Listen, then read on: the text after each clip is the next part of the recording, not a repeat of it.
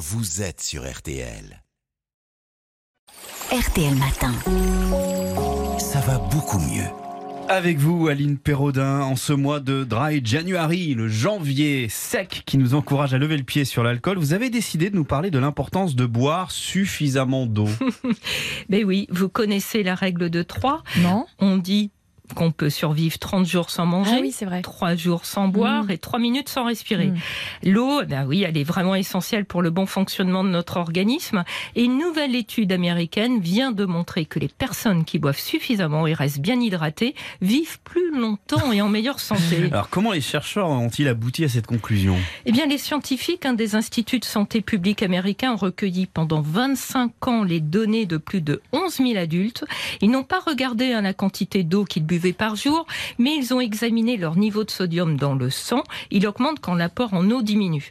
Et alors, ils ont mis en évidence que les personnes qui avaient un taux élevé de sodium sanguin, signe d'une mauvaise hydratation, vieillissaient plus rapidement et avaient un risque plus élevé de développer certaines maladies comme le diabète, des maladies cardiaques et pulmonaires, les accidents vasculaires cérébraux et même la démence. C'est une observation, mais ils n'ont pas encore réussi à savoir pour quelles raisons. D'accord. On entend dire souvent qu'il faut boire euh, au moins 1,5 litre d'eau par jour. C'est la bonne quantité ou pas?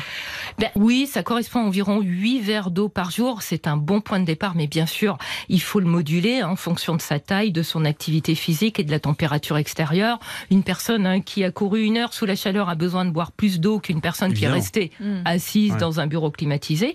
En fait, on doit augmenter sa consommation d'eau quand on fait de l'exercice, mais aussi quand on a de la fièvre, quand on est enceinte ou qu'on allait. Comment on, on sait si on boit assez?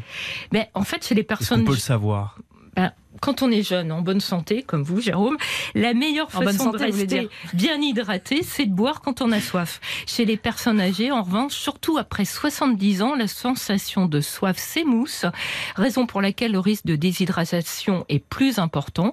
Donc, dans ce cas, il ne faut pas hésiter à faire un effort pour boire davantage et ne pas attendre le signal de la soif. L'eau, c'est le meilleur choix en fait pour s'hydrater.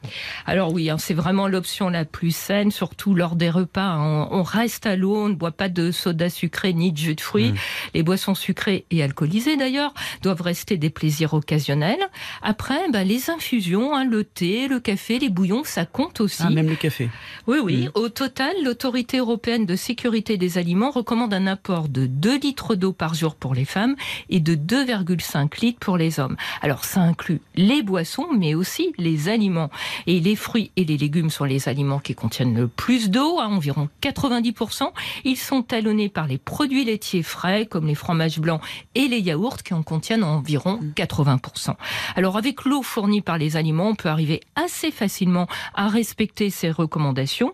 Il n'y a pas d'intérêt à aller au-delà et à surconsommer de l'eau. Si bien s'hydrater permet d'être en forme, en revanche, boire au-delà de ses besoins n'améliore pas la santé.